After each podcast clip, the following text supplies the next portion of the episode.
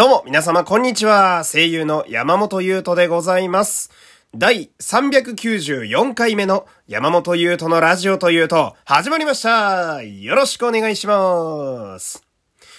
さあ、えー、今日は日曜日ということでね、えー、恒例の日朝を語る会、えー、仮面ライダーセイバーと、え機械戦隊全カジャーの、まあ、感想会となっているわけでございます。えー、まあ、日曜日というのは、私がいろいろな意味で一番生き生きとするね、え 一日でございまして、で、今日はですね、えー、この、まあ、通常回、仮面ライダーと、えー、戦隊のことを語る回に加えてですね、えー、久しぶりにヒプステ、え、ヒプノシスマイク舞台版のお話ですね。あの、ヒプステの回をですね、まあ、え、更新したいなとも思っておりまして、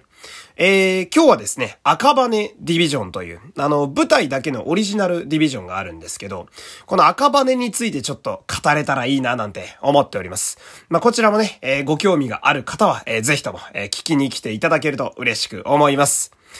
ほんで、えー、まあ、日朝がね、ずっと熱くて、面白くて、内容が詰まっているということで、まあ、このままね、えー、もういきなり本編に行きたいと思うんですけれども、えー、まず、えー、仮面ライダーセイバーからですね。えー、今日のセイバーが第32章でございますけれども、えー、ここ1ヶ月ぐらいずっと2号ライダーの、えー、新藤林太郎くん仮面ライダーブレイズがずっとフューチャーされておりましてね。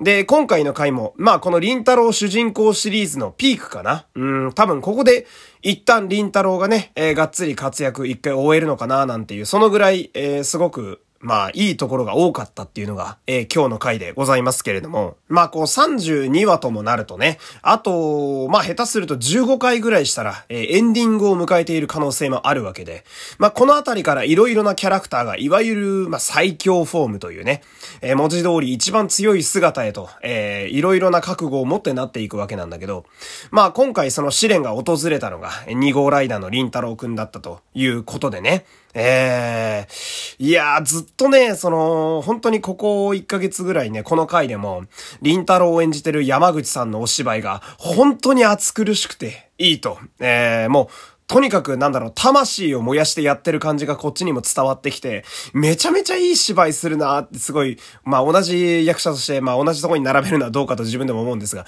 同じ役者としてこうなんかすごく羨ましくもあり、なんかこう、熱量をこっちも受けてしまうような、そんなすごいお芝居をかましてるわけなんですけど、いや、今日の林太郎も超良かったっすね。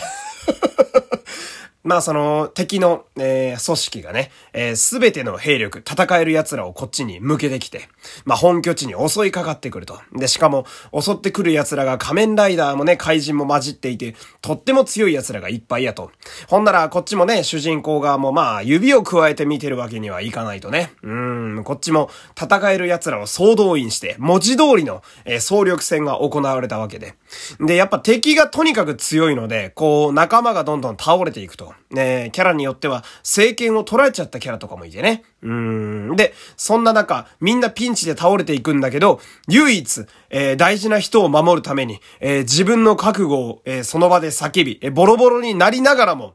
えー、歴代剣士のね、えー、まあ力が入ってる本なんでしょうか。えー、キーアイテムが光り出して、そのキーアイテムを受け取ったらそれが、最強フォームへの変身のアイテムだったっていう。で、そこで変身して、今までとはまた一味違うかっこいい姿になるという。いやもうこれは主人公でしょ。いや、りんたろーがね、ずっと主人公やってるんすよ。ここ1ヶ月ぐらい。うん、もう本当に面白くってね。うん。で、この最強フォームの縦紙標準戦記という、まあ白、真っ白なフォームにね、えー、目がこの氷のさ、えー、青色の差し色が入っている、氷とライオンをモチーフにした非常にかっこいい姿。ね、ファーがついたマントもとても素敵でございますけれども。こう、歴代剣士の力が使えるみたいな感じのアイテムになっていて、まあ、いわゆる、こう、歴代でいうてんこ盛りとか全部乗せがね、あの、01の時のバルカンみたいにまた2号ライダーに来たなっていう感じなんですけれども、この、縦紙標準戦記に変身する時と、変身した後の姿というか、お芝居が非常に良くてですね、まあ、その、今まで、あの、林太郎の決め台詞っていうのが、その、その、この水星圏流れに誓う僕が必ず世界を守るっていうので、まあ、掛け声を言った後に変身することが今まで多かったんですけど、えー、今回に関しては、その、なんだろう、この水星圏流れに、誓うまでは一緒なんだけど、僕が必ず大切な人を守るみたいなセリフに変わってるわけですよ。で、これ何が違うかっていうと、その、今までは守るものが世界っていうなんかこう、ぼやーっとした実体が見えないものであったと。で、この時はその、まあ、いわゆる、まあ、ずっとリンタロウって組織っていう総動ブロゴスに育てられたのもあり、ずっと囚われてたってとこがあるんだけど、その、その今までは、世界は、その、世界を守るという教えは、総動ブロゴスという組織からの教え。だから、リンタロウの意志が特に入ってない。だから、それまでは、それに気づくまでは、リンタロウもずっと組織、組織、組織っていう人間になっちゃってたわけだけど、今回、大切なものを剣に誓って守るっていうことになってるわけですよ。これ何が違うかというと、その、大切な身近な人々を守りたいっていうのは、組織でも何でもなく、リンタロウ個人の人間の意志なんですよ。えー、だから、今までは、こう、誰かに教わっていた何かでぼんやりと何かを守ろうとしていた男が、自分の意志で大切なものを守るために剣を取って戦ってるわけですよ。いや、これ、めちゃくちゃいい芝居と脚本やなと思って、えー、あの、決め台詞が変わるっていうのは仮面ライダーでもこう、ある種キーポイントになることが今まで多かったですけど、どこれにはやっぱりすごくグッと来ましたね。えー、水の剣士なのにね、ずっと炎の剣士より熱いっていうのがね、えー、すごく今のセイバーは面白いなと、えー、思っております。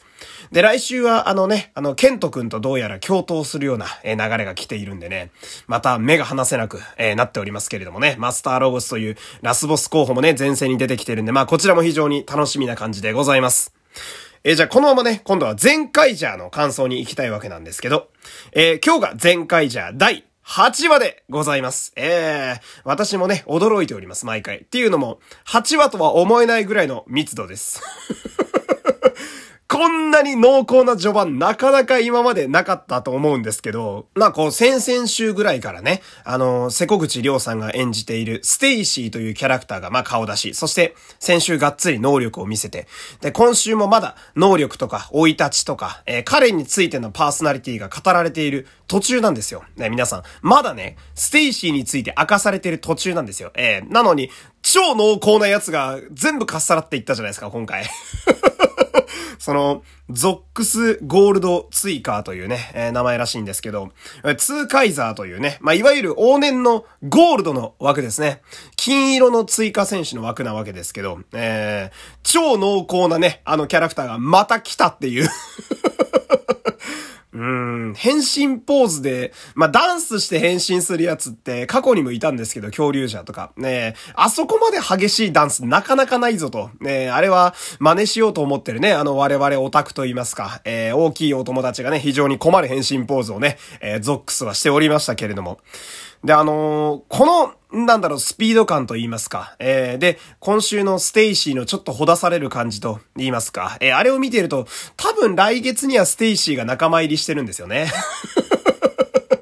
で、ああいうちょっとこう、なんだろう、人間と怪人のハーフみたいな、人の社会に慣れてないみたいなキャラクターってね、仲間になった瞬間に個性が大爆発し始めるんで、えーまあ、仮面ライダーで言うとね、あの、チェイスというキャラクターがね、え、私、どこかステイシーと重ねてしまうんですけれども、えー、まあ、あのー、おばちゃんがやってるね、あのー、榊原郁恵さんがね、演じてらっしゃるおばちゃんの家に、あの、ステイシーが来るようになったら、もうあの、彼の個性が大爆発するんじゃないかと、え、今私は思っておりますね。ほんでね、あのー、まあ、この今のゼンカイジャーをさらにね、えー、濃くしてくれてるのが、まあ、今喋ってたステイシーと、そして新しく出てきたゾックスなんですけど、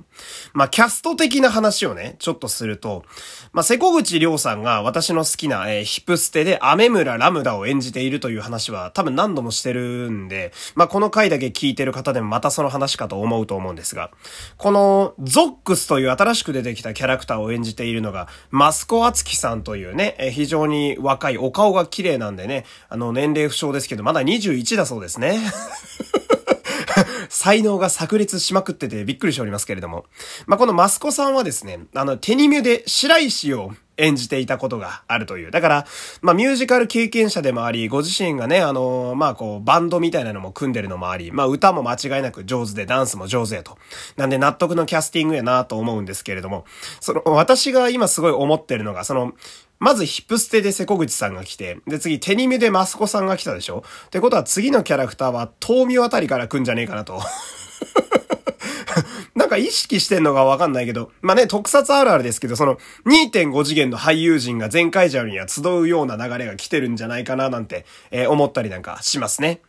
で、まあ、その2.5次元の人らが集まってきて活躍始めてるよっていう意味でも熱いんですけど、あの、マスコさんは個人的にね、まあ、特に仮面ライダーばっか見てる私みたいな人間からすると熱いキャスティング実はありまして、えー、前も喋ったんですけど、えー、仮面ライダー初めての舞台でね、仮面ライダー残月ってあったんですよ。まあ、いわゆる2.5次元みたいな感じなんですけど、ヒーローショーと舞台の合いの子みたいな、えー、結構がっつりシリアスな話だったんですが、そこで、あの、グラシャっていうキャラクターを演じていたのが、実はマスコさんだったんですよ。えー、で、その時に、変身もしてて、仮面ライダープロトバロンというね、あの、バナナの仮面ライダーに変身したんですけど、えー、地上波で言うと2号ライダーの枠だったんですよ。えー、で、非常にこう、クールで強さを追い求めるという。まあ、あのー、なんか舞台の、その、残月ってね、本編の外務となんとなく似たキャラがいっぱい出てくるんですけど、えー、そのうちで、一番熱い戦いをして最後散っていったキャラクターのコピーみたいなのを演じてたのが、今回のそのマスコさんなわけですよ。